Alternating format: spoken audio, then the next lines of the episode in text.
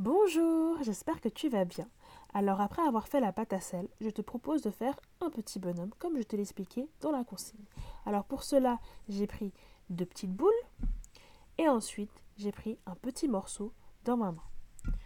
Ce petit morceau, je vais l'enrouler comme une saucisse pour pouvoir avoir la taille que je, préfère. Et c'est comme ça que je vais faire mon petit bonhomme. Donc là, j'enroule et là, je vois que la taille me convient. Et du coup, je la pose sur l'assiette. Et je continue de faire comme ça pour faire mon petit bonhomme.